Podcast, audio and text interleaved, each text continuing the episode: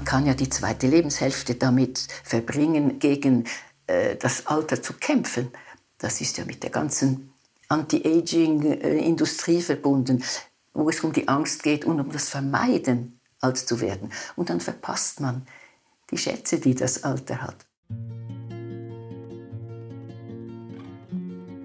Herzlich willkommen zu unserem Podcast Frühlingserwachen. Wir sind Timna und Sebastian Thal und nehmen euch mit auf unsere ganz persönliche Forschungsreise. Gemeinsam begegnen wir Menschen, die sich auf den Weg gemacht haben, ein selbstermächtigtes Leben zu führen und die ihren Alltag und all ihre Beziehungen zum Übungsfeld einer neuen Kultur machen. Eine Kultur der Lebendigkeit, Verbundenheit und Vielfalt. Elisabeth, ich freue mich sehr, wirklich sehr, heute mit dir dieses Gespräch zu führen. Ich heiße dich ganz herzlich willkommen. Dimna, mich freut es auch, mit dir dieses Gespräch zu führen. Und schauen wir mal, wohin wir kommen. Ne? Genau. Ja, ja äh, wir kennen uns jetzt ja auch schon fast oder über zehn Jahre. Circa zehn mhm. Jahre mhm. habe ich bei dir die Ausbildung begonnen zur Psychotherapeutin am mhm. Institut für Form und Wandlung. Und so haben wir uns kennengelernt. Mhm. Und ich habe bis heute den Kontakt zu dir gehalten. Ich komme immer wieder zu dir in die Supervision und auch in die Selbsterfahrung. Und ja, so habe ich ähm, wahrgenommen, wie du ganz auf deine eigene Art dein Alter gestaltest mhm. und so gar nicht ähm, so typisch, wie das vielleicht, ja, wie, wie das immer wieder sichtbar ist, irgendwie wie alte Leute in ihr Alter hineingehen und bei dir habe ich so ganz etwas anderes ähm, beobachten und wahrnehmen können und Inzwischen bist du ja schon 90 Jahre alt. Du hast gerade deinen 90. Geburtstag gefeiert und du arbeitest immer noch als Psychotherapeutin und bist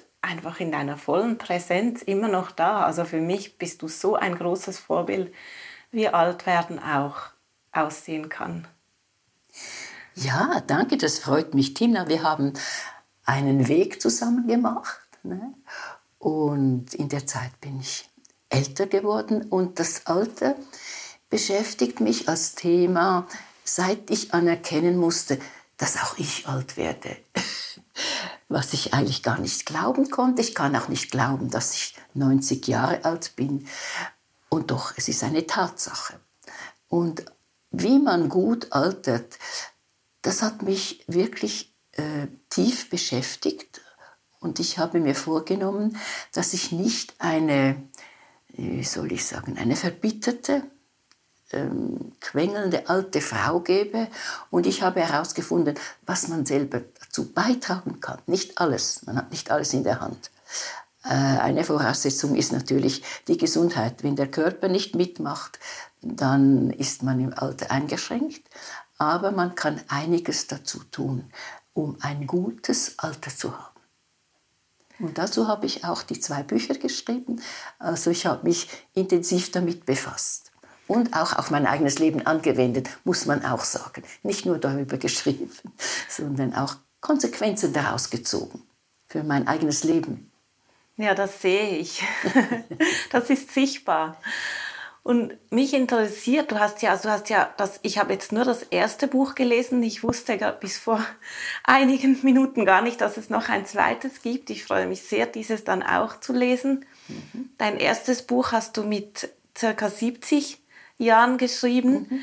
War das der Beginn deiner Auseinandersetzung mit dem Alter oder hat das schon viel früher? Du hast gesagt, du hast dich mit diesem Thema ähm, angefangen zu beschäftigen, als du selbst gemerkt hast, du wirst auch alt, auch dich mhm. betrifft mhm. diese Verwandlung. Wann war das? Nein, es hat früher angefangen. Ich bin nur nicht zum Schreiben gekommen.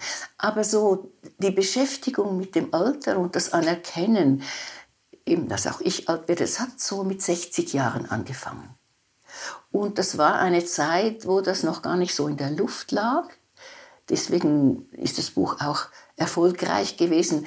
Ähm, in der Zwischenzeit gibt es ja unzählige Bücher zum Alter und Altwerden. Aber ich habe schon früher damit, früher damit angefangen.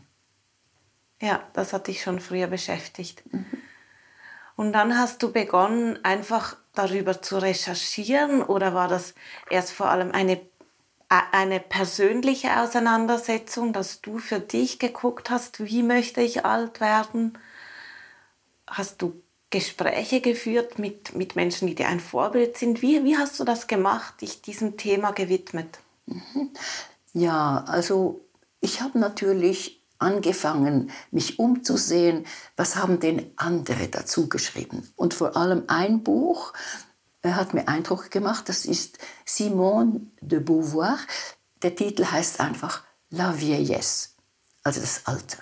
Und als ich dieses Buch gelesen habe, habe ich gedacht, das kann es doch nicht sein, weil da waren ziemlich abschreckende Beispiele, zum Beispiel von alten Männern, die nicht äh, alt werden können, die nicht ähm, annehmen können, dass auch sie alt werden, die zum Beispiel zu, zu alten Schürzenjägern werden. Also das hat mich alles sehr erschreckt.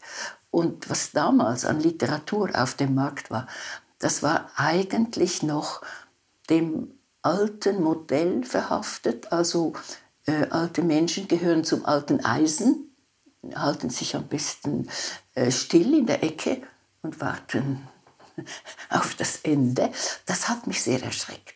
Und ich habe mir gedacht, nein, das möchte ich nicht. Ich schreibe jetzt ein Buch mit einer positiven Einstellung.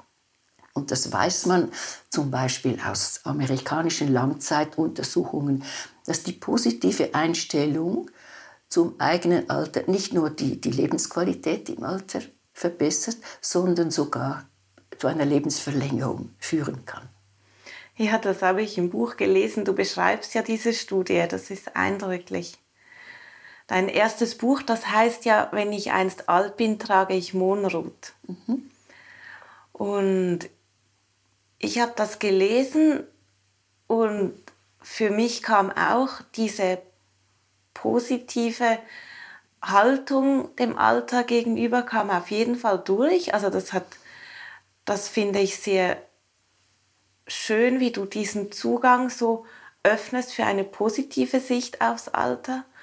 Und dennoch hat mich das Buch auch sehr tief wirklich berührt auf eine Art, die nicht unbedingt angenehm ist. Und das hat nichts damit zu tun, wie du das geschrieben hast, sondern der Inhalt an sich. Also so, ich bin jetzt knapp ähm, über 40 und ich habe schon bemerkt, als ich 40 geworden bin, wie das schon so, also nicht gleich an diesem Stichtag, jetzt bin ich 40, aber so irgendwann danach hat sich etwas verändert bei mir. Das ist, war wie so, plötzlich habe ich gemerkt, das Leben ist nicht einfach endlos. Da gibt es irgendwann wie eine, so am Horizont, so eine Grenze. Und das hat bewirkt bei mir, okay, ich, ich möchte mich fokussieren. Ich habe nicht mehr einfach für alles Zeit, was ist wirklich das, was ich in meinem Leben verwirklichen möchte, aus dieser Kraft heraus, die ich auch erst mit 40 eigentlich erreicht habe. Also so eigentlich ein schönes Gefühl. Ich bin irgendwo angekommen im Leben, hab, bin verbunden mit mir und meiner Kraft und jetzt ist dann Horizont, der ist nicht endlos, geht er weiter und was mache ich mit dieser Zeit? Und als ich dein Buch gelesen habe, habe ich gemerkt, wie mich das Thema wirklich tief betrifft, dass es wirklich so ist, dass ich irgendwann älter sein werde und dass Dinge auf mich zukommen, die ich einfach nicht, da, da kann ich nicht sagen, stopp, ich habe gar keine Lust dafür. Oder jetzt bin ich noch nicht so weit. Also dass ich mich irgendwann dem stellen muss, dass der Körper nicht mehr, mein Körper nicht mehr auf gleiche Art und Weise einfach Kraft hat, dass es,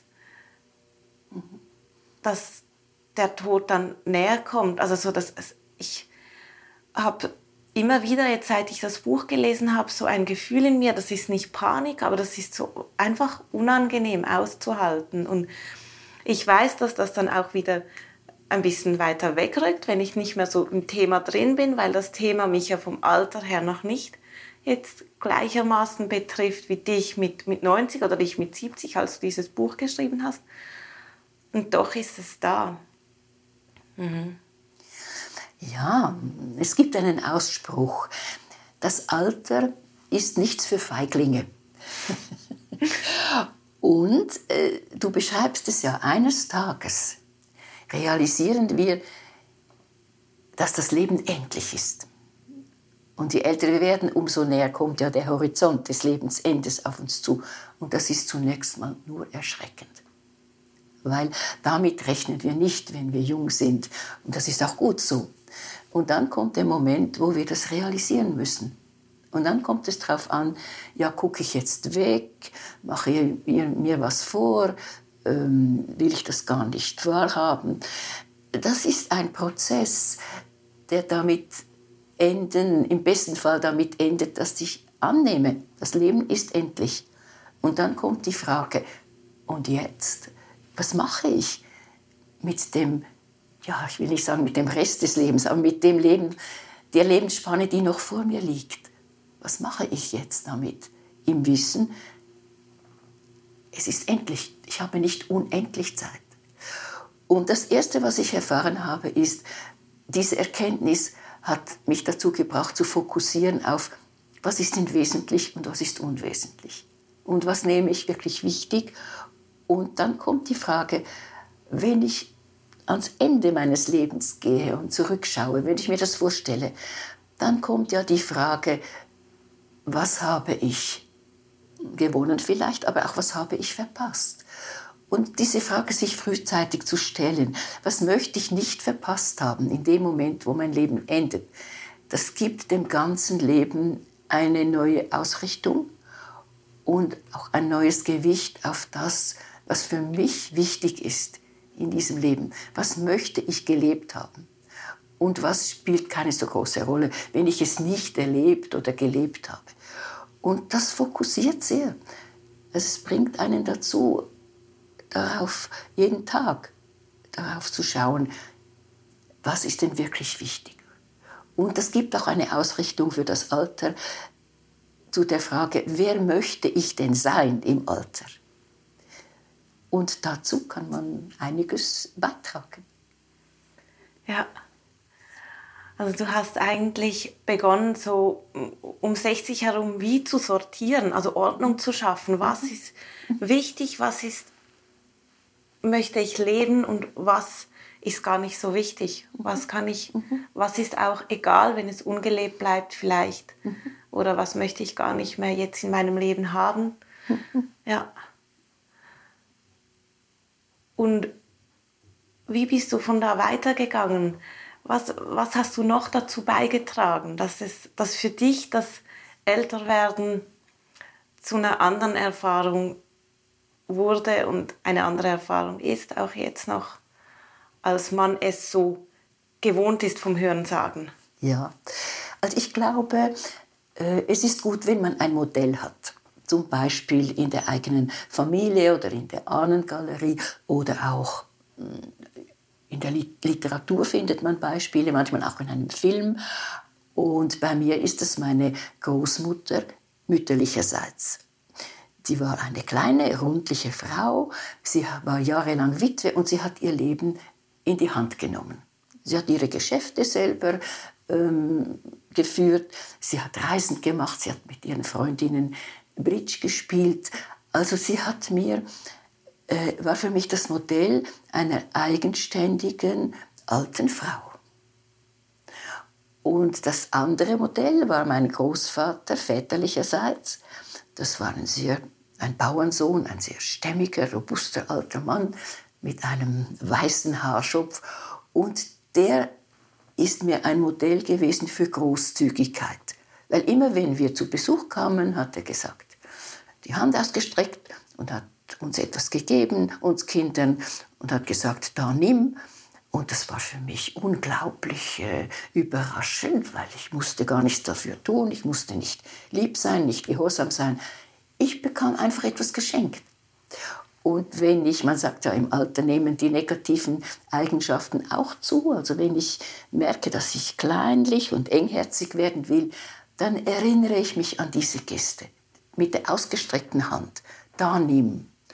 Und dann habe ich einfach begonnen, diese Großzügigkeit zu pflegen, meine Großmutter zu fragen, wie würdest du das jetzt machen als eigenständige Frau, auch im Alter. Das hat mir sehr geholfen, mich auszurichten äh, darauf, wer ich sein möchte im Alter.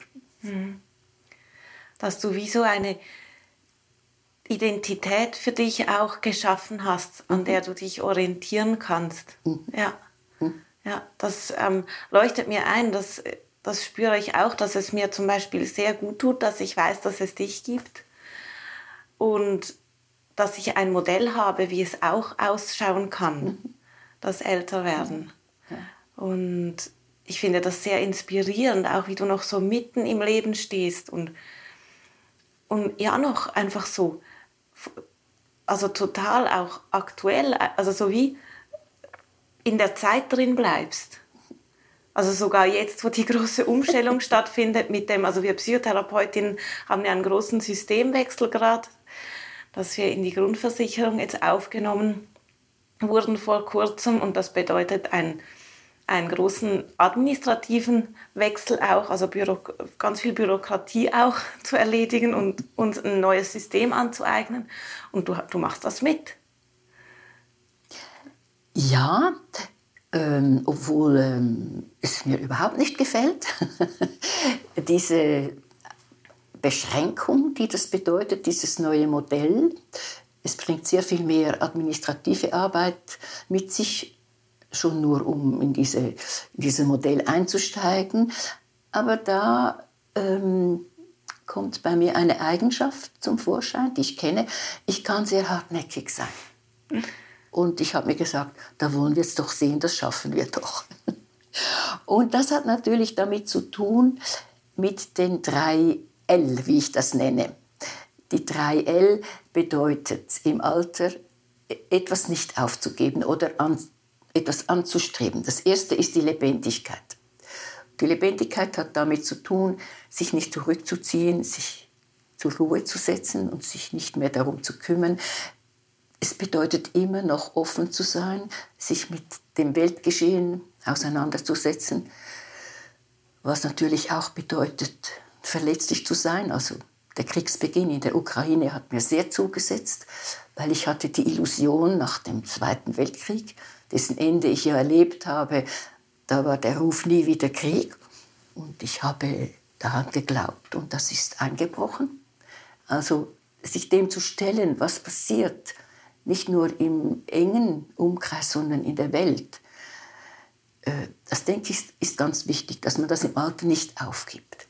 Das zweite L, das ist die Leidenschaft.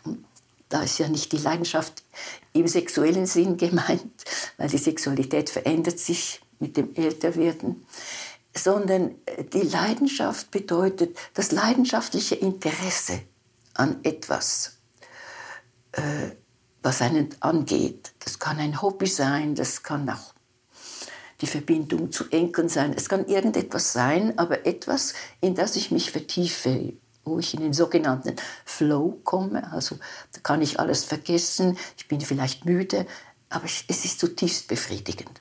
Manche machen das in der Gartenarbeit, manche mit Marken sammeln, was immer.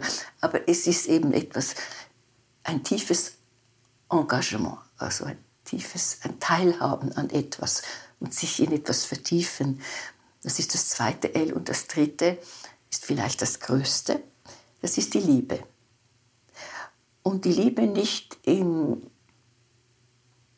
in einem billigen Sinn, sondern das, was ich die nachhaltige Liebe kenne.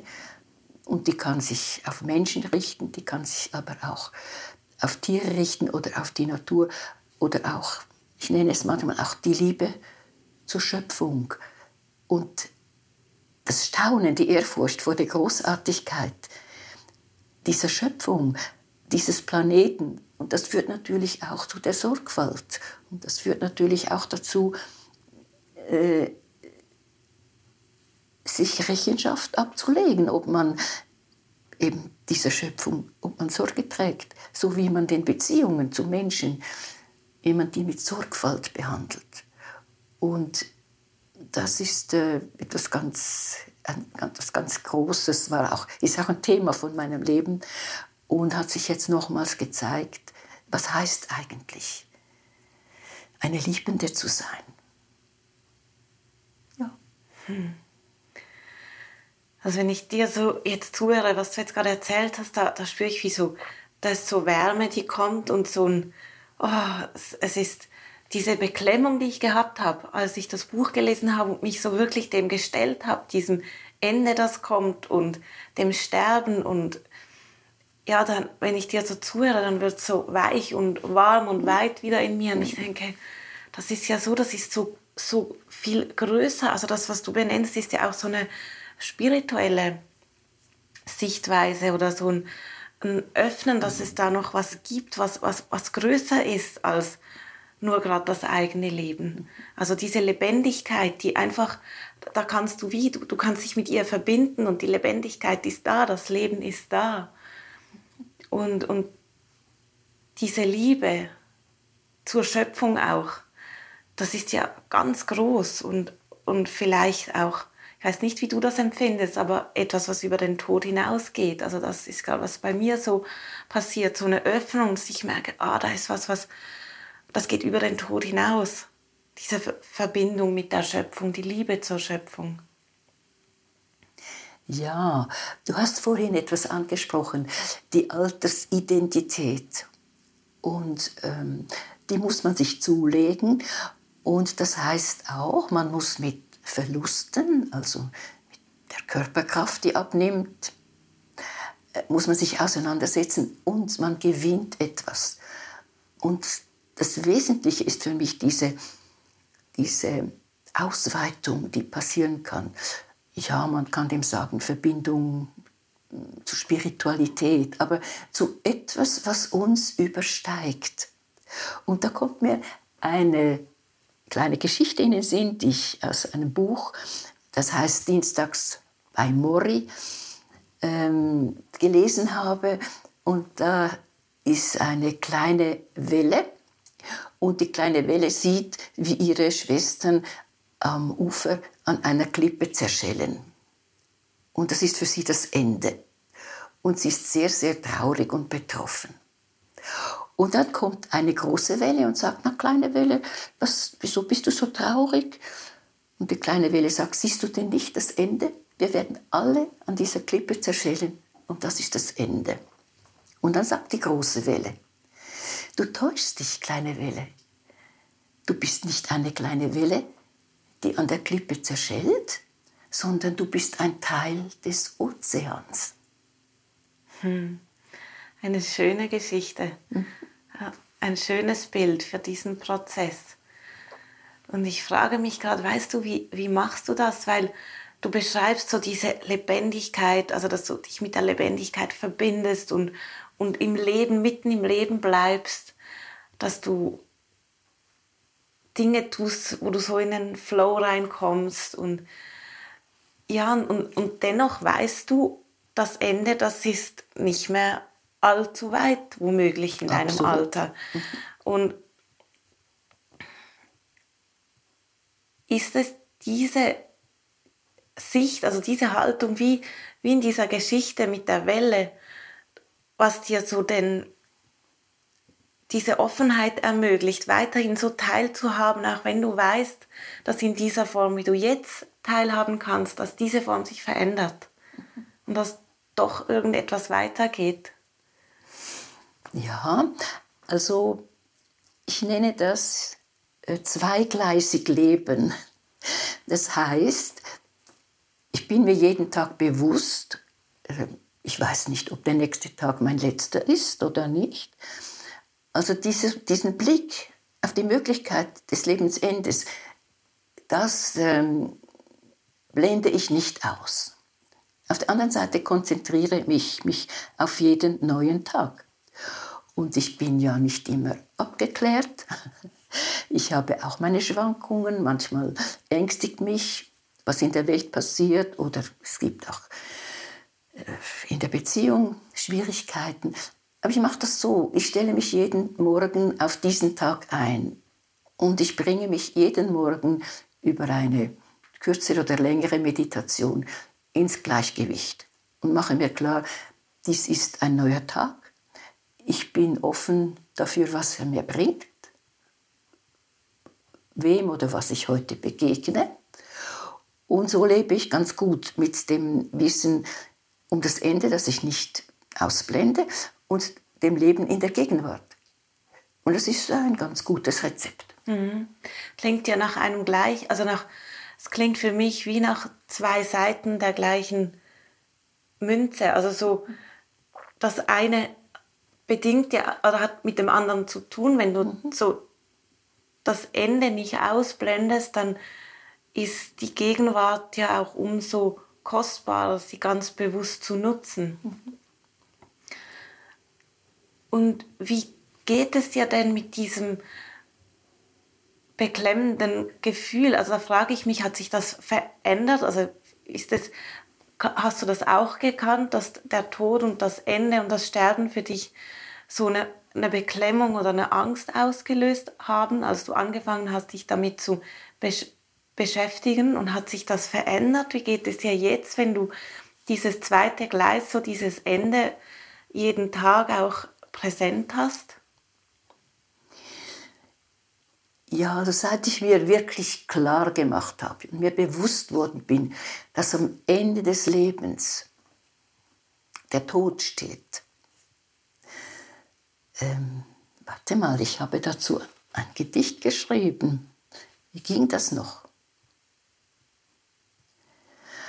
Am Ende des Weges wartet mein Todesengel, geduldig. Ich lasse mir Zeit. Das, also, als mir das wirklich endgültig klar wurde, dass das Leben endlich ist, äh, ich hatte, nein, ich hatte keine Angst vor dem Tod, also vor dem ausgelöscht werden.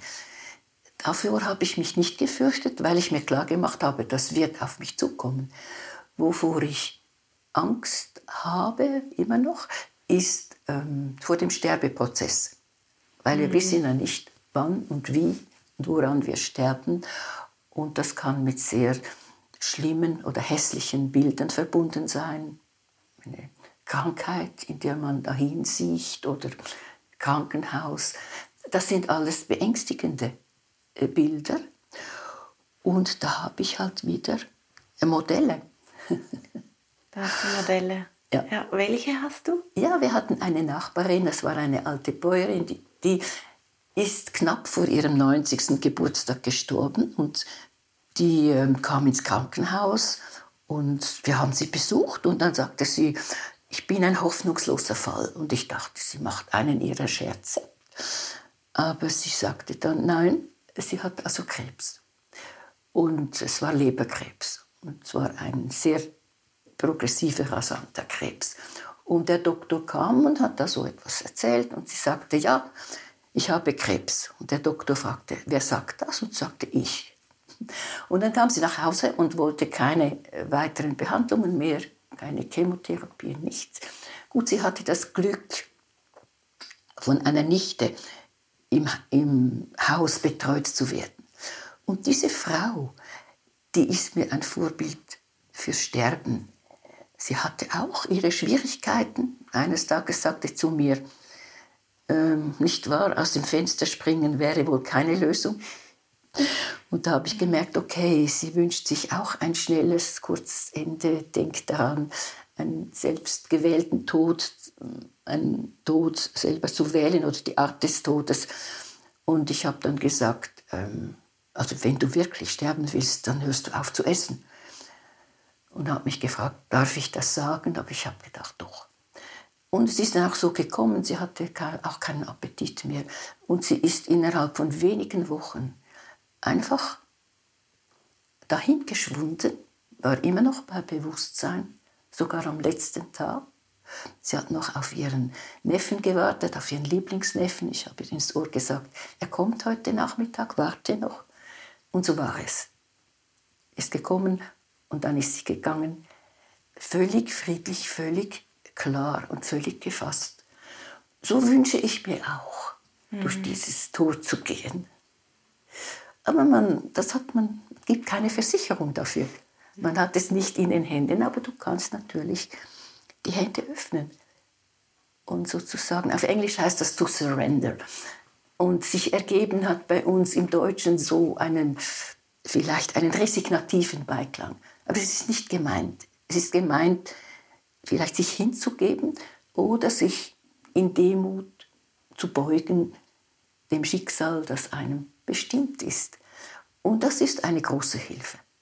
Darauf kann man ja vertrauen. Ne? Mhm.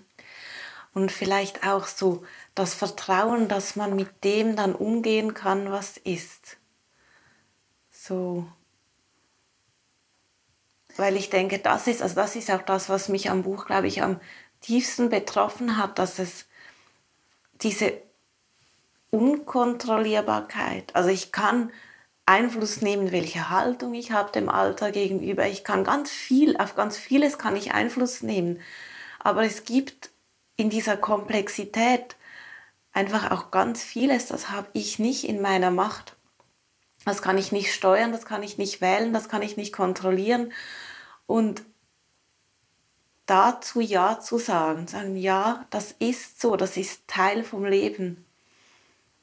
Das gehört dazu und ich traue mir zu, dass ich mit dem, was auf mich zukommt, dass ich damit umgehen kann.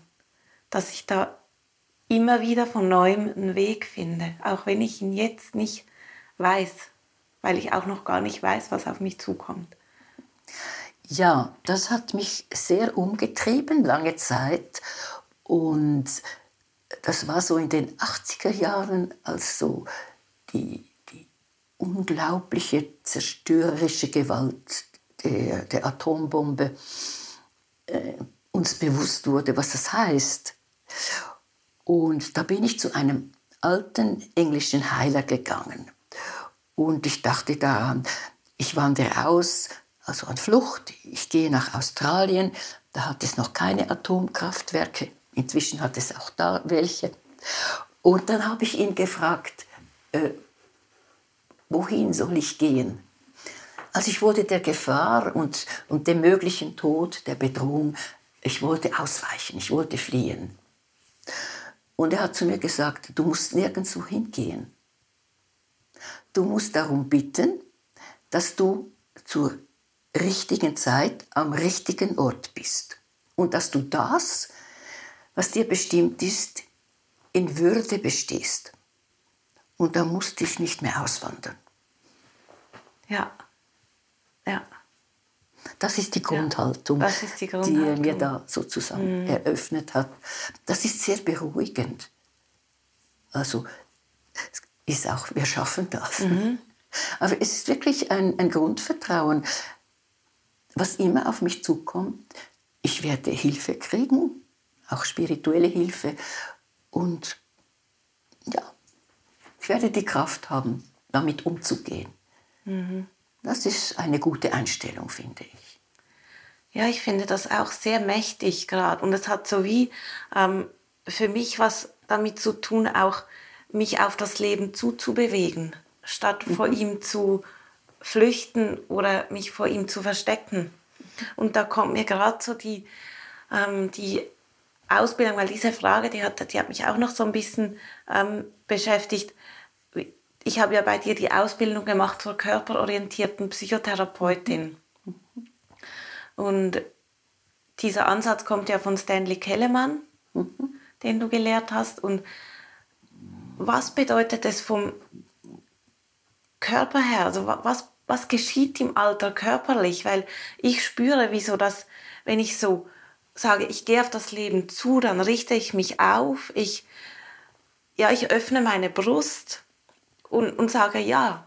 Es ist wirklich so ein Ja. Und wenn ich, wenn ich das andere tue, wenn ich, wenn ich Angst habe und Nein sage zum Leben, dann ich ziehe meine Schultern ein, ich mache mich klein, ich ziehe mich in mich zurück, ich wende mich vom Leben ab. Das ist eine ganz andere körperliche Form, in der ich dann da bin. Ja, ich denke, das hat bis ans Lebensende ist es sehr bedeutungsvoll, die Wahrnehmung der eigenen Körperorganisation, wie wir das äh, nennen in der ähm, formativen Psychologie. Also, dass ich wahrnehme, wenn ich anfange zu kollabieren und wenn ich anfange eng zu, eng zu werden oder den Atem unterdrücke, weil das ist immer mit einem Gefühl verbunden. Und dann komme ich in Ängste. Und das eben als äh, meine ehemalige Studentin weißt du ja, und ich praktiziere das, ich das natürlich auch selbst, dass es darauf ankommt, äh, sich wieder auszudehnen, sich aufzurichten. Dann kriegt man auch eine Perspektive wieder.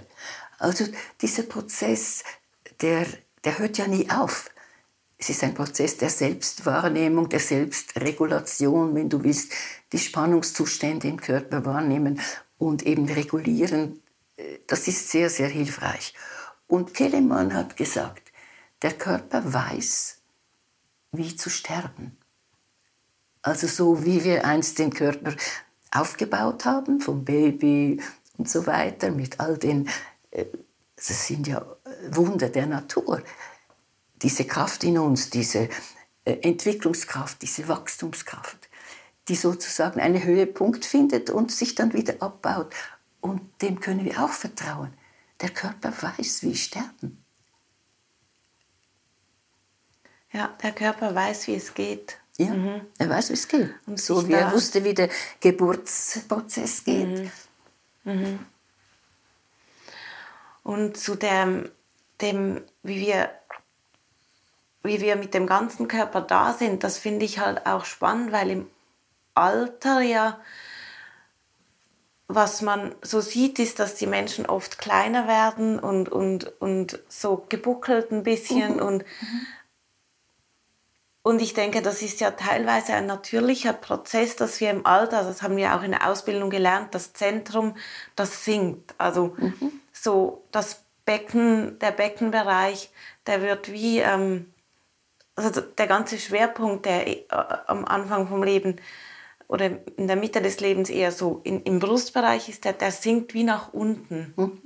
Mhm. Und ich denke, diese Senkung oder diese Veränderung, wie ich als Mensch körperlich da bin, diese Veränderung, die mit dem Alter so vor sich geht, die kann ich, also ich kann mich entweder einfach da mitsinken lassen und in mich einfallen oder ich kann diese, diesen Senkungsprozess bejahen und, und annehmen und trotzdem gucken, wie richte ich mich auf, wie bleibe ich dem Leben zugewandt.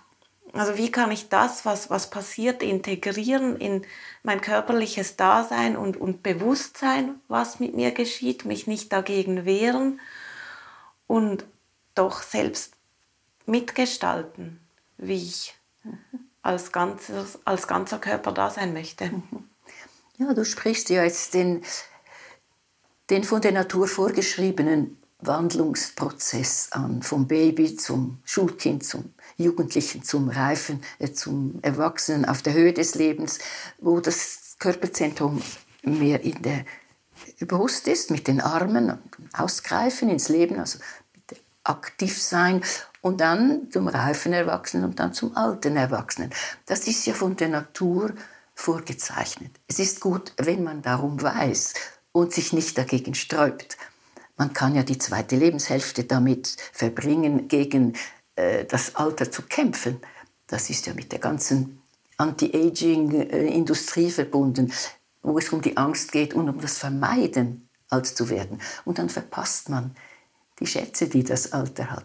Und da gehört eben die, das Wissen und die Wahrnehmung dazu, was passiert mit meinem Körper. Wenn der Schwerpunkt sinkt, dann komme ich mehr zu der Lebenseinstellung, des Seins, des Daseins und nicht mehr ähm, so tätig sein zu müssen aktiv zu sein, immer etwas tun wollen, sondern eben mit einer, einer geruhsamere Lebenseinstellung. Die ist natürlich, läuft unserer gegenwärtigen Kultur zuwider. Die ist ja auf Schnelligkeit, Leistung äh, äh, ausgerichtet. Das heißt, wenn ich älter werde, muss ich auch lernen, antizyklisch zu gesellschaftlichen Idealen zu leben. Das heißt, mich eben anzunehmen als ein alter, alt werdender Mensch mit den Qualitäten, die das mit sich bringt. Bei uns, wir haben in unserer Gesellschaft, ist das Alter eigentlich verpönt.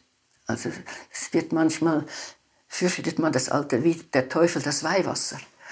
Und das bringt natürlich nicht eine Zufriedenheit oder ein sich einfühlen und einfinden im Alter mit sich, sondern ein ständiges Vergleichen mit früher, wo ich noch schneller die Treppe hochgesprungen bin. Heute komme ich außer Atem.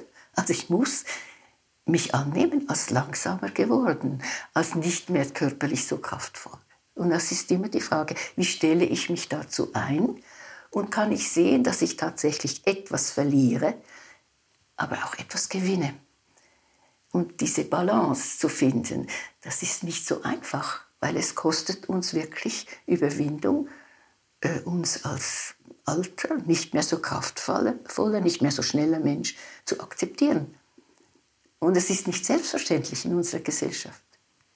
Das ist es wirklich nicht. Und das Älterwerden, also du hast das in dem Buch so schön beschrieben, alle wollen, wollen alt werden, hm. aber nicht alt sein. Ja. Genau. Und ich denke, dass es halt dann oft geschieht, dass ältere Menschen diesen Senkungsprozess und diese Veränderung des Älterwerden nicht akzeptieren, sich dagegen sträuben, wie du sagst, eben einen Kampf gegen das Alter führen mhm. und damit wie aus sich herausziehen und in einer Aktivität bleiben, die eigentlich gar nicht ihrem somatischen Kontinuum entspricht und dann auf einmal ins Alter kollabieren. Also irgendwann können sie diese Körperspannung und, und können sie das nicht mehr aufrechterhalten.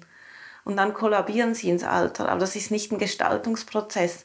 Mhm. Und ich denke, es ist ganz was anderes, zuzulassen, okay, da verändert sich was. Ich bin nicht mehr so schnell. Ich, da ist auch ein anderes Gefühl in mir. Da ist ein, etwas ist gesunken. Ich, ich lebe von einem anderen Körpermittelpunkt heraus das mal zuzulassen und von da aus sich dann wie neu wieder aufzurichten, so in den neuen Lebensabschnitt herein aufzurichten und, und zu gucken, was ist jetzt möglich. Und ich denke, das ist auch was, was wahrscheinlich immer wieder kommt, so eine Schwelle oder so ein Schritt und so, ah, jetzt ist es wieder anders, jetzt ist das vielleicht nicht mehr möglich. Wie kann ich von da aus mich wieder dem Leben zuwenden? Was sind jetzt meine Möglichkeiten? Was geht vielleicht weg was kommt aber hinzu? Ja, du zeigst mhm. es eben, wie das Aufrichten geht. Und äh, ja, das eine ist zuzulassen, eben dieses ins, mehr ins Becken sinken, das kann auch sehr angenehm sein. Und das andere ist eben dieses, die Tendenz des Kollabierens. Ich habe eines Tages habe ich im Spiegel gesehen, dass ich einen runden Rücken kriege. Da habe ich gedacht, na ja, äh, mal, ich muss ja nicht einfach zusehen. Ich habe dann eine Übung erfunden, die dem entgegenwirkt. Also, indem ich mit den Armen nach hinten, die Hände fasse, mit den Armen nach hinten ziehen und dann richtet sich, merkst du?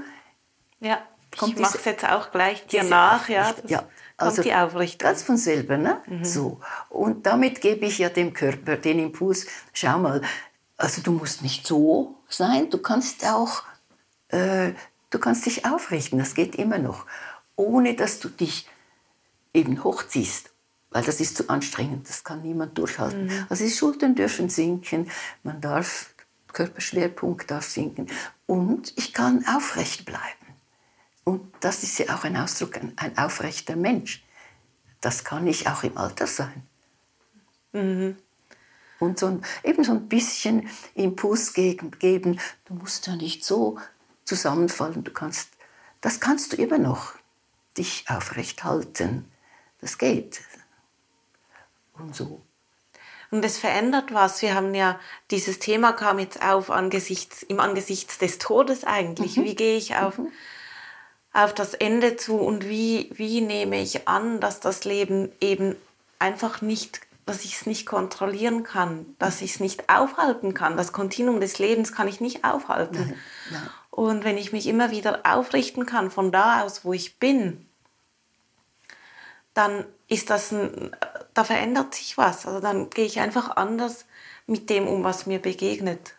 Und das ist eine ja. große Chance und das haben wir in der Hand. Das ist wiederum was, was wir, was wir immer können. Darauf können wir Einfluss nehmen. So viel haben wir in der Hand, aber nicht alles. Und da fällt mir, ich war mal in einem Seminar, ähm, das ein Kollege geleitet hat und da war eine krebskranke Frau und das Thema war Todesangst. Und der Leiter sagte zu ihr, weißt du, was du zum Tod sagen musst? Und sie wusste es natürlich nicht. Und er sagte, du musst zum Tod sagen, ich vertraue dir. Und ich denke, es ist auch eine Frage des Vertrauens. Eben zum Beispiel, dass ich damit umgehen kann mit dem, was mir beschieden ist, dass ich auch Hilfe kriege. Und ja, es geht, vielleicht, geht ja vielleicht im ganzen Leben auch um Vertrauen in die eigenen Kräfte, in das Leben selbst. Und auch im Tod geht es wahrscheinlich darum, zu sagen, ich vertraue dir. Ja, das ist, ich finde das eben wirklich so eine interessante, ähm, spannende Stelle auch. Also das, ja, das lässt mich jetzt irgendwie, glaube ich, nicht mehr los, so ja, seit der Lektüre gut. des Buches. Ja, weil ich, ich habe dann auch so gedacht, ja, okay, das ist der Körper weiß, wie er sterben muss. Mhm. Das, da kann ich loslassen. Ich muss es ihm ja, nicht zeigen, da muss ich gar nichts tun. Und dann kann es ja sein, dass wie bei der Geburt auch, also ich kann mich an meine Geburt jetzt nicht mehr bewusst erinnern natürlich, aber ich habe die Geburt meines Sohnes sehr bewusst erlebt und das ist ein Riesenübergang.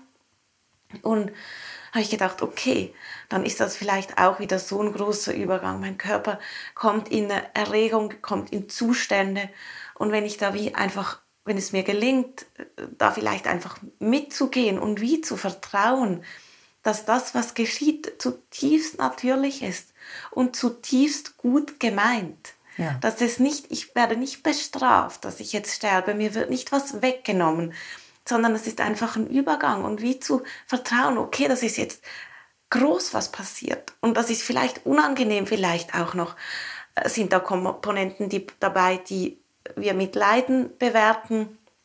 Ähm, ja, aber was dann zuletzt kommt, das ist dann dieser Übergang und da kann ich einfach darauf vertrauen, dass der gut gemeint ist und dass das zutiefst von der Natur gewollt ist und dass ich wie mein Sohn in unseren Armen weich angekommen ist und gehalten und geborgen war, dass ich genauso geborgen sein werde in diesem Moment, wo ich in das andere übertrete. Ja, ich, ich glaube, das ist es. Ähm, von C.G. Jung weiß man, dass er im Sterben, als er im Sterben lag, sagte er immer wieder, How wonderful, how wonderful. Ich weiß nicht, was er da gesehen oder gefühlt hat, aber es kommt mir so die buddhistische Auffassung in den Sinn. Die Geburt eben, das ist der Übergang, der Eintritt ins Leben. Der Tod ist der, der Austritt aus diesem Leben, aber vielleicht schon der Eintritt ins nächste Leben. Also dieses, diese fließende Welle, weißt du, von geboren werden und sterben. Und, äh, ja, man kann sich da auch hineingeben mhm. in dieses Fließen. Und dann kommen mir natürlich auch die Bilder in den Sinn von den von zum Beispiel von Moody, die Untersuchungen äh, der Nahtoderlebnisse, diese Bilder, die ja übereinstimmend sagen, man geht durch einen dunklen Tunnel und mm, am Ende kommt man in eine strahlende Helligkeit. Das ist natürlich eine, Fra eine Frage des Glaubens, aber äh, des Vertrauens, weißt du, dass alles fließt, geboren werden, sterben werden. Derselbe Fluss. Das denke ich, wenn man sich das aneignet, ähm, ja, das hat mit Vertrauen zu tun und sich überlassen, so nicht machen wollen, sondern sich überlassen. Und ich denke auch noch, für mich hat es auch noch mit einer Neugierde zu tun. Also so wie, was mir kommt, also ich habe so einen faszinierenden Film gesehen von buddhistischen Mönchen im Tibet, die sich das zur Lebensaufgabe machen, sich auf das Sterben vorzubereiten. Mhm. Und die erleben dann auch, also die sind dann so, die haben dann so Ideen, dass wenn sie sterben, dass sie dann schrumpfen können. Ähm, also da gab es so Beispiele im, im, im Film, die sind für mich so jenseits von meinem Vorstellungsvermögen. Aber was mich so fasziniert hat, ist diese Freude. Also dass es so eine Neugierde war, so gelingt es mir, wenn ich sterbe, das zu voll, mein Lebenswerk zu vollenden und wie dann yeah. die anderen, die Kollegen dieser, also die Freunde dieser Mönche, wenn dann einer gestorben war, mit einer Neugier in der Asche gebuddelt haben und gesucht haben, ob sie jetzt dieses, dieses, ähm, diese Kugel finden oder das, was der Sterbende dann versucht, versucht hat zu vollenden. Und das finde ich, das spüre ich, das können auch Vorbilder, Modelle für mich sein, so dass diese Neugierde dem Tod und diesem Übergang gegenüber. Ja, mhm. also das, der Tod kann auch mit einer freudigen Erregung verbunden sein. Und ich erinnere mich in einem Seminar mit ähm, Anne Mindel, das ist der Begründer der prozessorientierten Psychologie, da hat er uns die Frage gestellt, ähm, äh, aus welchem Grund äh, sterben wir? Und nein, wie war das? also die Fragestellung weiß ich nicht mehr genau, aber jedenfalls ein Großteil der Teilnehmer und Teilnehmerinnen hat gesagt, es ist die Neugierde auf etwas Neues und was es sonst noch gibt. Und wenig kam, ähm, ja, ich komme dann endlich zur Ruhe, also das Leben belastet mich nicht mehr. Das war viel kleiner als diese Neugierde auf das, was kommt, auf die Welten, die es noch gibt, was weiß ich, weißt du. Äh, das ist ja nicht die einzige Form von Leben. Wir in unserem Körper auf diesem Planeten. Also diese, diese Ausdehnung, die, die Perspektive auf weitere Welten und, Forschungsgebiete, das war ausgesprochen da. Und so kann man sich auch einstellen. Ja, und das finde ich wunderschön. Und ich spüre auch, dass ich so auch dankbar und froh bin, dass ich jetzt schon mit 40 mich diesem, diesem Thema eigentlich annehmen kann, weil ich spüre, das macht was mit mir und das beeinflusst, wie ich jetzt, hier und jetzt in meinem Alter auch das Leben ähm, betrachte, in mich aufnehme, fühle, Entscheidungen treffe und ich denke, der Tod, und das finde ich auch wieder das Inspirierende von diesen buddhistischen Mönchen, dass sie dem Aufmerksamkeit schenken. Mhm. Dass es, ich, ich denke, den dem Tod können wir auch ein bisschen geübt begegnen, ohne zu wissen, was passiert, aber so wie mhm. wir haben uns damit befasst und wir haben ein Ja dazu gefunden. Und auch eine, eine, wie auch immer man es benennt, ich nenne es für mich jetzt mal eine äh, Spiritualität. Ich entwickle für mich was, was, was über das, was ich jetzt bin, hinausgehe. Und das mhm. spüre ich ist eine Kraft, die für mein Leben wahnsinnig wichtig ist. Weil was es auch gemacht hat, dein Buch, ist, dass ich traurig wurde. So mein Mann, den ich über alles liebe, dass der, ja, dass, dass wir uns irgendwann trennen müssen. Mein Sohn, dass es, wir wissen nicht, was passiert. Es ist, jetzt weiß ich, ich bin da, jetzt weiß ich, ich kann diese Liebe auf diese körperliche Art und Weise leben zu meinem Sohn, zu meinem Mann, zu geliebten Menschen rundherum. Aber diese Form verändert sich. Und als ich dann so gespürt habe, und das habe ich dann auch zu meinem Mann gesagt, einem Abend, hey, die Liebe bleibt, egal wo wir sind, unsere Liebe bleibt. Und das hat mir dann so gut getan. Und zu spüren, dass die Liebe, die, die verschwindet nicht. Ja, du sagst es. Das ist eine ganz tiefe Wahrheit und du bist früh dran. Ich war mit 40, war ich noch nicht da. Aber das ist ja auch so, die nächsten Generationen, die bauen auf uns auf und die kommen äh, schneller in diese Entwicklung, die es braucht, um das Leben auch zu würdigen und zu schätzen. Also ich habe mir auch gesagt, ich möchte nicht vom Tod überrascht werden und sterben und dann denken, oh, das habe ich nicht gemacht und das habe ich verpasst. So möchte ich nicht sterben. Ich möchte sterben in dem Bewusstsein. Ich habe geschaut, was wichtig war, was mir wichtig war, habe ich, hab ich gemacht, so gut ich konnte, nicht wahr? Also ich kann jetzt ruhig gehen, weil die nächsten Generationen übernehmen ja, weißt du. Und das ist äh, auch ein ganz schönes Gefühl, dass man nicht alles in einem Leben äh, erledigen kann oder äh, lösen kann. Und das geht ja weiter, das Leben geht weiter. In deinem Sohn, in meinem Enkel, weißt du, das ist wie eine Kaskade von Stufe zu Stufe zu Stufe. Und es ist schön zu sehen, wie die Nachfolgenden ähm, im selben Alter weiter sind. Das ist wunderbar. Ja, das ist ja, wir stehen auf einander auf den Schultern, das ist immer so mein Bild. Ja, genau. Ich stehe auf der Schulter meiner Mutter, ich stehe auch ein Stück weit auf deiner Schulter. Du, ihr seid mir vorange vorangegangen. Ja, eben. Ich kann da anknüpfen und darauf aufbauen. Ja, ja. Und ich denke, das, was du ansprichst, ist auch so dieser, diese Verbundenheit mit allem Leben. Also so das Persönliche da ein bisschen rauszunehmen. Ich kann mhm. was bewirken, ich kann ein Leben führen, ähm, mich berühren lassen und selbst berühren. Und diese Qualität ist aber in in den Folgegenerationen genauso vorhanden und das hängt nicht nur von mir ab und ich kann das, das Leben, das Leben geht weiter, das mhm. Lebendige geht weiter, der Puls vom Leben ist da und, und es kommen immer wieder neue Generationen und so diese Verbundenheit zu spüren, das ist, denke ich, auch eine schöne Qualität. Ja, und da bist du wieder bei dem Bewusstsein, du bist nicht ein einzelnes Wesen, du bist eben ein Glied in der Kette oder eine Welle im Ozean in der Kette. Und ich habe das auch gesehen in Bezug auf die Familienhypothek, wie ich das nenne, also die, die ungelösten Probleme äh, früheren Generationen. Wenn man sich bemüht darum, man kann einen Teil auflösen über das Bewusstwerden der eigenen Muster, der eigenen eben Hypotheken und die nächste Generation wird wieder etwas auflösen, weißt du. Es geschieht nicht alles in einem Leben, aber es geht immer weiter. Mhm. Und miteinander bleiben wir dran. Ja, genau, das ist mhm. es doch. Ja. Jetzt würde mich noch interessieren, du hast ja noch ein zweites Buch geschrieben. Das heißt, ich höre nicht auf, ich fange erst an. Die Kunst des guten Alterns. Mhm.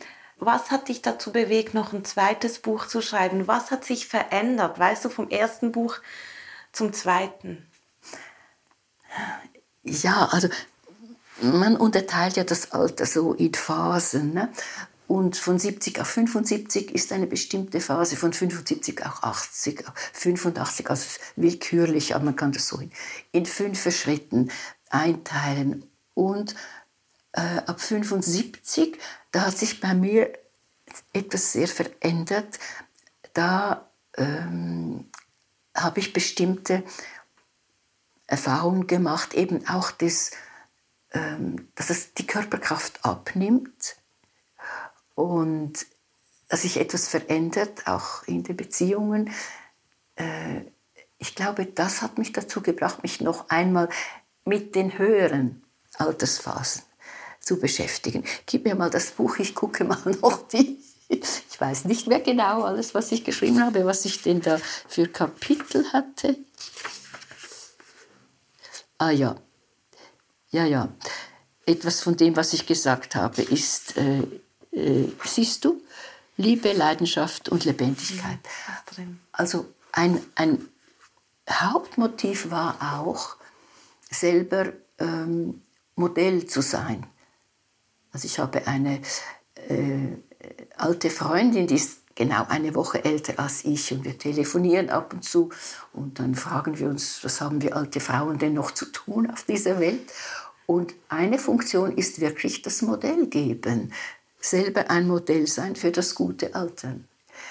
Weil ich finde, es fehlt in unserer Gesellschaft eben mit der Ablehnung des Altseins. Es fehlt an guten Modellen und an einer Art Wegleitung, was es dazu braucht. Und ich glaube, das war das Hauptmotiv, äh, Menschen zu unterstützen. Schaut mal, so kann man das Alter auch leben. wenn man es annimmt und wenn man weiß, womit man es zu tun hat. Das war das Hauptmotiv mhm. aus der eigenen Erfahrung, dass eben das Alter zu leben gar nicht so einfach ist. Und kommen auch Schwierigkeiten dazu, auch körperliche Einschränkungen. Mhm. Das alles macht das Leben nicht unbedingt zum, zu, wir sagen im Dialekt, zu einem Zuckerlecker. ja, das ist kein Zuckerschlecken. Und du hast ja in, in dem zweiten Buch, ich habe nur kurz auch reingeguckt vorher in das Inhaltsverzeichnis, und da gibt es ein Kapitel besonders den Frauen gewidmet. Mhm. Magst du dazu noch etwas sagen? Ähm, was, ja, was ist vielleicht anders für Frauen? Oder? Ja. ja, also ich denke, dass Frauen und Männer verschieden altern. Also bei uns, wir altern, altern als Menschen, wir altern individuell. Das ist nicht mehr vorgeschrieben. Es ist auch nicht vorgeschrieben, was du mit 70 noch ob du noch ein rotes Kleid tragen darfst oder nicht, sondern es ist wirklich eine große Auswahlmöglichkeit eben. Und ich glaube, äh, dass Männer und Frauen verschieden reagieren auf die, ähm, die Verluste im Alter. Also bei Männern, was ich beobachte, der Verlust der Potenz ist eine unglaubliche Kränkung nicht bei allen, ich will es nicht verallgemeinern, aber bei vielen, was sie kaum äh, wahrhaben wollen oder eben dazu stehen wollen. Ne? Während also ältere Männer mit so grauen Schläfen sind ja eigentlich interessant. Ne? Das sind lebenserfahrene Männer, meistens auch haben sie etwas erreicht im Leben. Also die sind nicht dem allgemeinen äh, Widerstand gegen das Alter unterworfen. Aber sie selber haben Mühe mit gewissen Dingen, aber eben vor allem nicht mehr der Hirsch sein, der man einmal war. Das sehe ich, habe ich bei verschiedenen Klienten auch gesehen.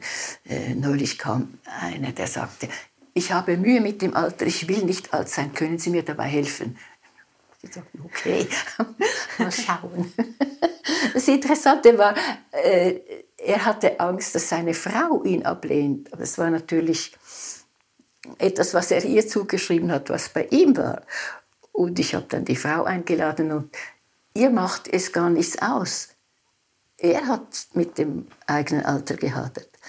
Aber bei den Frauen, da geht es ja vor allem um den Verlust der, der Schönheit, der, des Attraktivseins, weißt du? Also die Falten, ne? die kommen. ich habe, hatte eine Phase, da habe ich jeden Morgen im Spiegel die Falten gezählt und es kamen immer neue dazu. Und eines Tages sagte ich mir so, jetzt hörst du auf. Nein, du guckst jetzt nicht mehr in den Spiegel. War natürlich ein Wegsehen. Ne?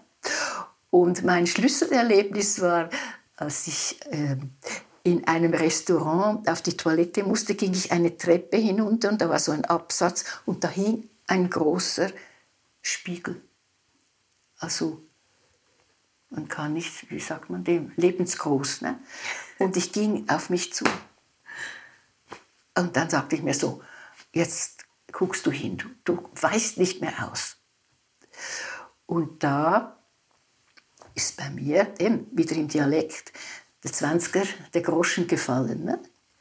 Und da wusste ich, ich brauche jetzt eine neue Überschrift über mein Leben. Das kann nicht mehr Jugendlichkeit, Schönheit, äh, sexuelle Attraktivität sein. Es ist ein anderes, eine andere Überschrift. Und die war, was mir da aufgegangen ist, das neue Etikett, das war Würde. Die menschliche Würde hochhalten. Hm. Und ist unabhängig von den Falten im Gesicht. Ja, das ist so schön weil gerade auch, ich finde so, unsere Kultur, die hält die alten Menschen nicht hoch. Und Nein. eigentlich ist ja Nein. diese Lebenserfahrung, also so, das ist unglaublich. Und so ein Genuss, also ich genieße es immer wieder, wenn ich mit dir im Gespräch bin, sei es in der Supervision, in der Selbsterfahrung. Einfach, du hast so ein riesen Repertoire zur Verfügung und wirklich so eine Würde, die du ausstrahlst. Und ich finde, dass es unserer Kultur sehr gut tun würde, die alten Menschen wirklich ganz hoch zu halten und zu ihnen aufzuschauen. Ja, es gibt ja Kulturen, wo das anders ist, aber in mhm. unserer Kultur musst du als alter Mensch, wenn ich habe ja viel so auch Referate gehalten, habe ich gesagt, wir können uns auch als alte Menschen als als kostbare Antiquitäten ansehen. Die haben auch Schrammen und weiß ich was, aber man stellt sie auch nicht in den Garten in den Regen, sondern man behandelt sie sehr sorgfältig. ja, haben dann die meisten Leute mhm. gelacht. Also. Ja, aber es ist so. Äh, äh, du musst es als alter Mensch, darfst du deinen Wert nicht weggeben als Frau, weil du nun äh, die Haare nicht mehr so, die Haare verlieren die Farbe, na, eben du bist, hast nicht mehr die Figur von mit 20 Jahren. Ähm, auch die Brust ist nicht mehr hochgereckt, sondern geht ein bisschen nach unten. Das alles passiert im Alter und ist etwas ganz Natürliches. Und wenn wir das annehmen und uns den Wert als alte Frau eben selber geben oder mit, mit gleichgesinnten Freundinnen, weißt du, das ist ja so, die Weggefährtinnen, die dieselben Probleme haben, das zu teilen und zu sagen, na ja, also komm, alte Antiquität, du bist kostbar. Und du hast etwas zu geben, das stimmt. Also ich fühle mich sehr reich an, an meiner Lebenserfahrung, natürlich auch durch meinen Beruf. Ich habe so viel gesehen an Menschlichkeiten, an Abgründen, auch an Ressourcen. Und das weiterzugeben ist ja auch eine sehr befriedigende Aufgabe. Ne? Das macht mir auch Freude und gibt, macht auch Sinn. Und das ist etwas Wesentliches dass du dir im Alter nicht wertlos vorkommst, weil du nicht mehr den, eben den äh, Leuchtschriften der Gesellschaft genügst, das kannst du gar nicht, sondern weil du dir eben zugestehst, dass, was dein Wert ist als alte Frau. Und ich denke, Frauen haben ein bisschen mehr Mühe, eben weil in unserer Gesellschaft Jugendlichkeit so ein hoher Wert ist und womöglich auch, weil in der Frauengeschichte sowieso so viel Entwertung stattgefunden hat und immer noch stattfindet. Ich finde, als Frau ist das oft sowieso nicht einfach, seinen eigenen Wert wirklich zu spüren und zu verkörpern. Und da gibt es viele Bereiche, wo wir als Frauen durch Veränderung gehen. Also ich habe das auch bei der Geburt so erlebt von meinem Sohn, da war ich danach nicht mehr dieselbe, nicht körperlich, nicht, nicht seelisch. Das, äh, da hat sich einfach so vieles verändert und, und ja, das war so das erste große Ereignis, was ich jetzt so, wo ich gespürt habe, da verändere ich mich und da gibt es wie keine, dieser Übergang wird nicht gewürdigt, nicht gefeiert, wird nicht begleitet. Das ist einfach, das geht dann einfach, also das ist so, als würde das Leben einfach weitergehen wie, wie bisher. Dabei ist nichts mehr nicht mehr, nichts mehr dasselbe. Ich musste mich wirklich auf ganz vielen Ebenen neu kennenlernen und neu auf mich einstellen und auch eine neue Form entwickeln, in der ich da sein möchte. Ja, du sprichst da etwas sehr Wichtiges an. Nach einer, wenn man als Frau geboren hat, ist die Welt nicht mehr so, wie sie vorher war. Es ändert sich auf ganz vielen Ebenen ändert sich etwas. Das kann natürlich auch durch andere Ereignisse im Leben einer Frau passieren. Aber es ist dieses äh, in einer Phase leben und dann kommt der Übergang und eine neue Phase. Und ich merke, so im Gespräch mit dir fallen mir immer so Bon mot ein. Es gibt eins von Wolf Biermann. Nur wer sich ändert, bleibt sich selber treu. Und es, ich merke, das sind so Leitsätze, die ich mir so gemerkt habe, ja, darum geht es. das Leben besteht aus stabilen Phasen und dann gibt es Erschütterungen, weil eine neue Phase sich ankündigt, dann kommt der Übergang, das weißt du ja, im Übergang ist der Boden unsicher, weil die alte Form ist abgelegt, die neue Form ist noch nicht entwickelt, das verunsichert. Und diese, durch diese Verunsicherung zu gehen, das gehört zum Leben und es ist nicht angenehm. Einfach nicht. Und du sagst es ja, das Wahrnehmen von auf so vielen Ebenen ändert sich etwas, wenn man ein Kind geboren hat. Und das ist ja für mich eine der größten Erfahrungen im Leben, eine Geburt, äh, also zu gebären und dann äh, vom Paar zur Familie zu werden. Also das sind ja ganz tiefgreifende Veränderungen.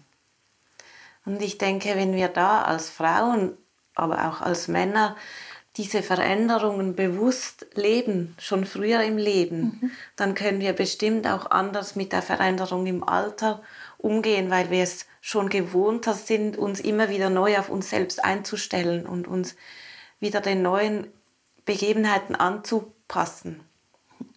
Ja, und da würde ich anknüpfen an eine frühere Frage. Da geht es auch um Information. Ich denke, heute die, die Geburtsvorbereitungskurse, die wir haben, auch für den werdenden Papa, weißt du, äh, das Wissen von anderen, die das schon durchgemacht haben oder durcherlebt haben, das Wissen, was kommt denn oder was kann denn auf mich zukommen und wie kann ich damit umgehen. Also das finde ich etwas ganz, ganz Wichtiges, eben informiert sein oder von anderen zu erfahren was kann passieren? Und wie haben Sie das erlebt? Hilft durch die eigene spezifische Erfahrung, die zu machen und die bewusst zu erleben. Ja, das ist total wichtig, weil viel werden ja gerade diese schwierigen Themen auch werden einfach weggedrängt, verdrängt, nicht berührt im Gespräch. Es wird nicht geteilt und das ist etwas, was ich auch ganz wichtig finde, dass wir Frauen, aber auch wir Menschen uns einfach zeigen mit dem, was uns geschieht und, und darüber sprechen, dass es Thema sein darf und dass wir so voneinander lernen können. Absolut. Und dass jüngere Menschen wissen, was passiert, wenn sie Eltern werden, was passiert, wenn sie später älter werden, was im, im Sterbeprozess auf, auf einen zukommt, dass man einfach, ja, dass das nicht weggedrängt wird, weil es unangenehm ist, sondern dass wir es inmitten von unserem Leben holen und einen Umgang damit erlernen. Ja, und das gut vorbereitet sein auf die Möglichkeiten. Es ist dann immer eine ganz individuelle Erfahrung. Ne? Äh, es, wir kommen dauernd so, so Sätze in den Sinn. Es gibt einen Spruch von Rilke, O Herr, gib jedem seinen eigenen Tod. Also das heißt, Sterben ist auch etwas ganz Individuelles und gleichzeitig etwas ganz ähm, Generelles, was alle betrifft. Und etwas zu wissen von Möglichkeiten, was es bedeuten kann. Und dann aber, es gibt ja den Mut, durch die eigene ganz spezifische Erfahrung hindurchzugehen und mutig darauf zuzugehen und es durchzustehen wenn man so sagen will. Ich denke, das ist wirklich gut und das hilft auch anderen Menschen, eben auf den Schultern zu stehen zu können von den äh, Vorangegangenen. Jetzt ähm, arbeitest du ja als Psychotherapeutin auch mit älteren Menschen. Mhm. Gibt es so ein paar Themen, die häufig dir begegnen? Oder ist das sehr, sehr unterschiedlich? Bei älteren Paaren, also Ältere Paare kommen natürlich gerne zu mir, weil ich selber älter bin und ich arbeite auch gerne mit ihnen. Also was ich, was ich häufig antreffe, ist der Wunsch nach mehr Lebendigkeit. Wenn man nach Jahrzehnten äh, Zusammenleben, des Zusammenlebens ähm, ein bisschen, wie soll ich sagen, in der Routine gelandet ist und das Zusammenleben nicht mehr so aufregend ist. Also das ist ein, ein Thema, was Menschen im höheren Alter äh, also als Thema bringen. Wie können wir eben zur Lebendigkeit wieder zurückkommen? Und das andere ist alte, eingefahrene, quälende äh, Beziehungsmuster die dann, wenn zum Beispiel beide im Pensionsalter sind, mehr äh, Zeit zusammen verbringen, noch einmal, die können noch einmal quälend zum Vorschein kommen. Also daran zu arbeiten, eben wie, wie machen wir das zusammen? Oder auch zu lernen an unlösbaren Konflikten, die gibt es eben, nenne ich da in meinem Buch oder unserem Buch Lieben ein Leben lang, die ewigen, weil sie immer wiederkehren. Die sind nicht lösbar in dem Sinn. Und man kann aber lernen, damit umzugehen. Und zum Beispiel auch daran vorbeizugehen, stehen zu lassen. Die ewigen Diskussionen aus dem Bestreben, äh, es muss doch endlich anders werden oder du musst mich endlich verstehen, da auch etwas aufzugeben von einer, das ist ja nicht, es ist, wird als Hoffnung empfunden, aber es ist eine Illusion. Also Illusionen aufzugeben, zugunsten der Realität und zugunsten des, was uns verbindet. Also auch eine Umgewichtung, mehr auf die Seite des Reichtums zu schauen als auf die Seite der Defizite. Und das wiederum hat natürlich damit zu tun, anzunehmen, was ist. Das lernt man eben im Alter, muss man lernen, weil man sonst immer etwas Möglichkeiten nachtrauert, die nicht mehr da sind. Man muss gewisse Dinge muss man gehen lassen. Auch ich nenne das Lebensträume, äh, also die Vorstellungen, was ich in meinem Leben erreichen will. Und manches gelingt nicht, manches gelingt, aber manches gelingt nicht. Und dieses Nachhängen an alten Träumen, das ist schädlich, wenn man das aufgibt zugunsten dessen, was man wirklich hat. Dann wird das Leben wieder farbiger und reicher. Also das sind so Themen bei älteren Paaren, die häufig kommen. Die häufig kommen, ja. Ja. ja. Also es sind weniger Fragen der Trennung oder des äh, einander Verstehens oder Ertragens. Das gehört mhm. alles in die erste Lebenshälfte. Mhm. Es sind andere Themen. Sind andere Themen, die ältere. Menschen beschäftigen. Ja. Du hast in deinem Buch ja auch ein Kapitel über die Sexualität geschrieben. Mhm. Magst du vielleicht dazu noch ein bisschen etwas erzählen, dass die Sexualität ja. verändert sich ja auch im Alter. Ja, die Sexualität mhm. verändert sich nämlich, ähm, und zwar eben auch äh, im, äh, im Zuge der, ähm, der normal natürlichen Entwicklung. Also zum Beispiel bei Männern kommt es zu Erektionsschwierigkeiten, weil das äh, Penis, die, die Blutgefäße werden nicht mehr so schnell gefüllt. Also das, das Stehvermögen nimmt ab. Und das macht vielen Männern sehr viel aus. Und viele Männer, das kommt manchmal auch als Thematik bei Elternpaaren, und viele Männer schämen sich und ziehen sich dann zurück. Ne? Dann nehmen sie vielleicht Viagra und stehen dann plötzlich vor der Frau. Schau mal, es funktioniert noch und die Frau fällt aus allen Himmeln, weil sie gar nicht mehr damit gerechnet hat oder an einem ganz anderen Ort ist. Also damit muss man umgehen lernen, die Männer, Männer bei sich und die Frauen auch, weil nach meiner Erfahrung können Frauen besser damit umgehen, dass ihr Mann nicht mehr so der potente Hirsch ist wie früher. Und dann kommt es darauf an, ja, ob das noch möglich ist, über warten. Also ganz sicher nicht über sich aufregen und sich schämen oder äh, vorwerfen. Man muss schauen, was noch möglich ist. Es gibt ja auch Möglichkeiten äh, zur Befriedigung, zum Beispiel nicht über das Eindringen. Weil das kann auch, ist nicht angenehm, wenn, wenn die Erektion zusammenfällt. Ist einfach nicht angenehm. Man muss schauen, wie man das überbrücken kann, aber vor allem muss man eben sich verständigen. Was macht es denn aus? Bei Frauen kann es die, die mangelnde, äh, wie sagt man dem, Lubrifikation, also das mangelnde Feuchtwerden sein. Äh, es kann auch zu, zu Schmerzen führen. Äh, und also es ist der Körper, der auch Grenzen setzt. Und damit muss man, man muss es erstmal wahrhaben wollen oder dürfen. Und dann muss man damit umgehen. Ne?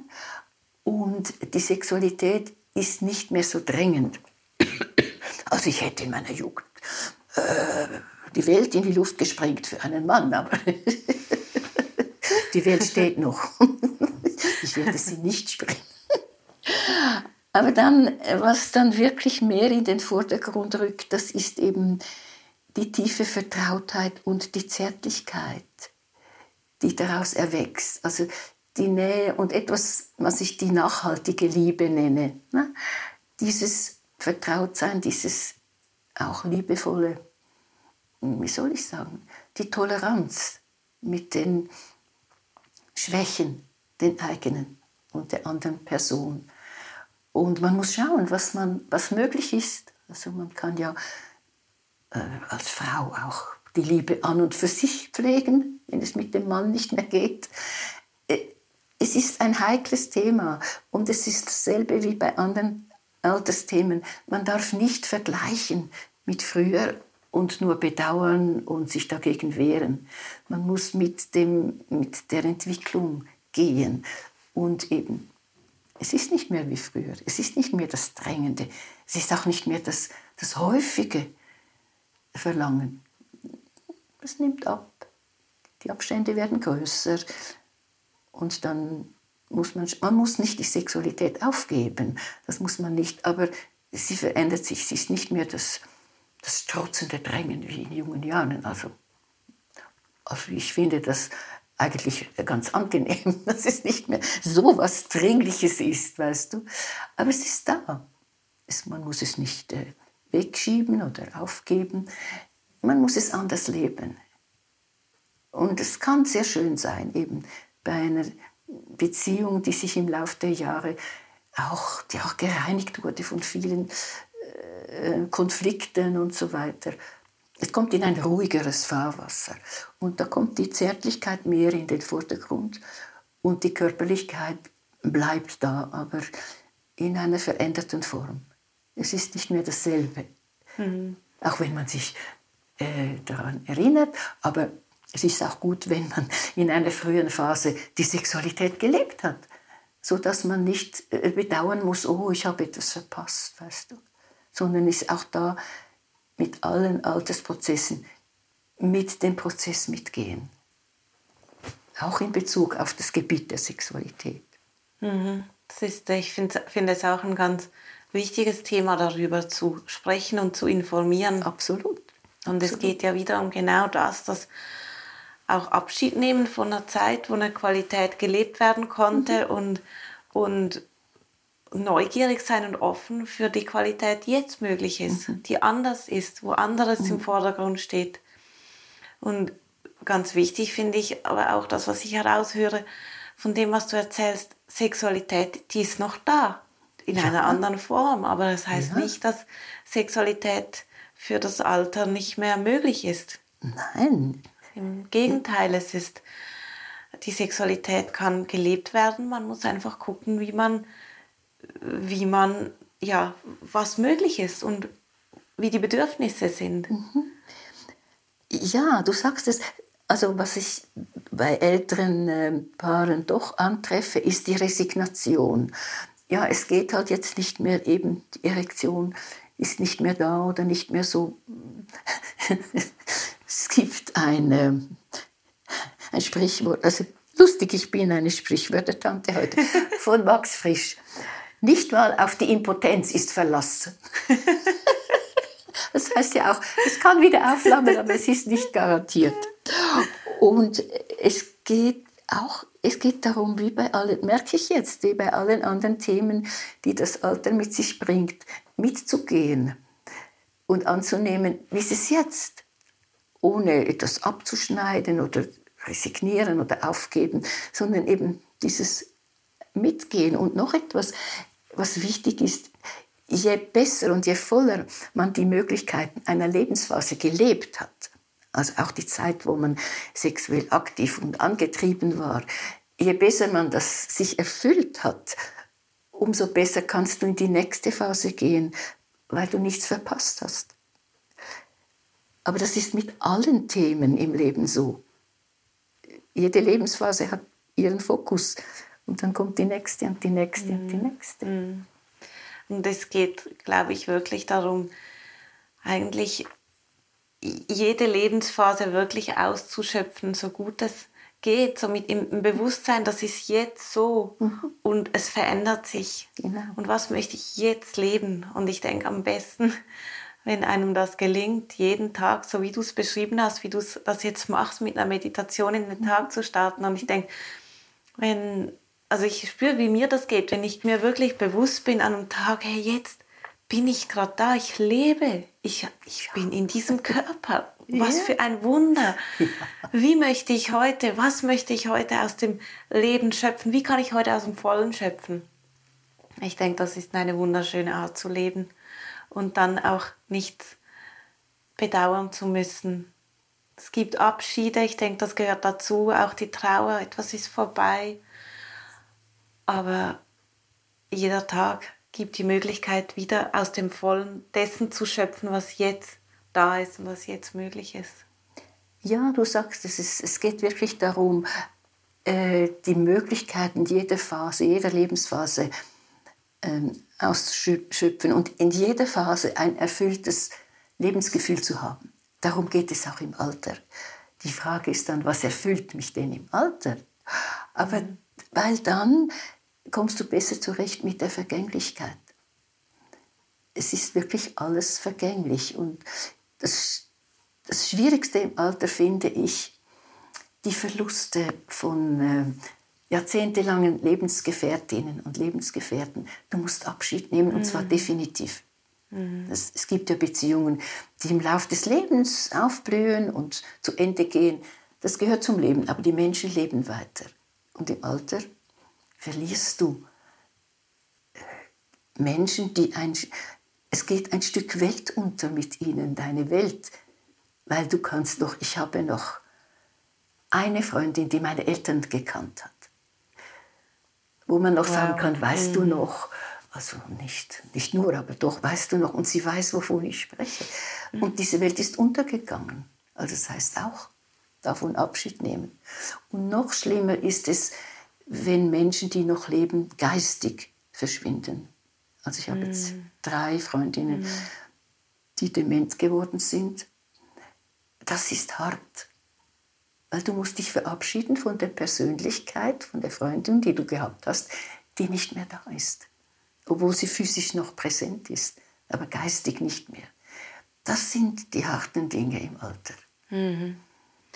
Ja, du sprichst etwas an, was so auch so diese Einsamkeit, also Einsamkeit, das mehr und mehr auch alleine auf eine Art alleine dastehen. Mir fallen gerade nicht die passenden Worte ein für das Gefühl, was ich habe. Es ist wie so, so vertraute Verbindungen lösen sich auf und dann trotzdem irgendwie in einem Gefühl bleiben von, von Verbundensein und, und Angebundensein. Das stelle ich mir gar nicht so einfach vor. Das ist bestimmt auch immer wieder eine große Herausforderung. Ja. Diese Vertrautheit im Leben zu behalten. So. Ja, es geht um, um Verbindung. Ne? Verbindung zu dir, zu, zu anderen und eben das Netzwerk wird ausgedünnt. Aber da gehört eben ein ganz wichtiges Gefühl. Ich erinnere mich noch, wie ich da diese Entdeckung gemacht habe, dass ich nie allein bin, weil ich immer verbunden bin, auch mit der, sagen wir mal, mit der geistigen Welt bin ja auch verbunden mit den Menschen, die im Jenseits sind. Ich habe bald mehr Menschen im Jenseits vertraut als im Diesseits. Aber die Verbindung kann ich jederzeit aufnehmen. Das hört ja nicht auf. Und insofern ähm, weiß ich, werde nie einsam sein, also im Sinn von, von ähm, ohne Verbindung verloren sein. Nein, das ist so vielleicht ein bisschen das Gefühl, was ich so gespürt habe, als die Trauer kam, mein Mann und mein Sohn irgendwann nicht mehr in dieser Form begegnen zu können und dieses beruhigende Gefühl, die Liebe bleibt. Ja. Die Liebe bleibt. Ja. ja die Liebe bleibt. Das ist das Schöne. Das ist das Schöne. Und vielleicht auch ein gutes Schlusswort jetzt für unser Gespräch. Wir kommen langsam ans Ende mhm. und ja, ich möchte dich fragen, ob es noch irgendetwas gibt, was du gerne den Zuhörerinnen und Zuhörern sagen möchtest, mit auf den Weg geben möchtest. ja, es ist interessant, dass du das ansprichst. Ich habe letzte Woche ein Gespräch gehabt mit der Frau, die Abschiedsrituale macht. die äh, habe ich mein Abschiedsritual besprochen. Die macht das sehr schön mit, äh, wir haben den Baum, habe ich ihr den Baum gezeigt. Ich möchte nicht in einem Friedhof, weißt du, so in einem Viereck liegen mit Begonien bepflanzt. Dann haben wir den Baum, also ich habe schon lange einen Baum ausgesucht, wo ich möchte, dass die Asche äh, äh, eingebettet wird in die Erde mit Freunden ringsum und so. Das war sehr schön. Und dann hat sie mir gesagt, äh, ja, weißt du, du könntest noch, äh, was ist denn dein Vermächtnis?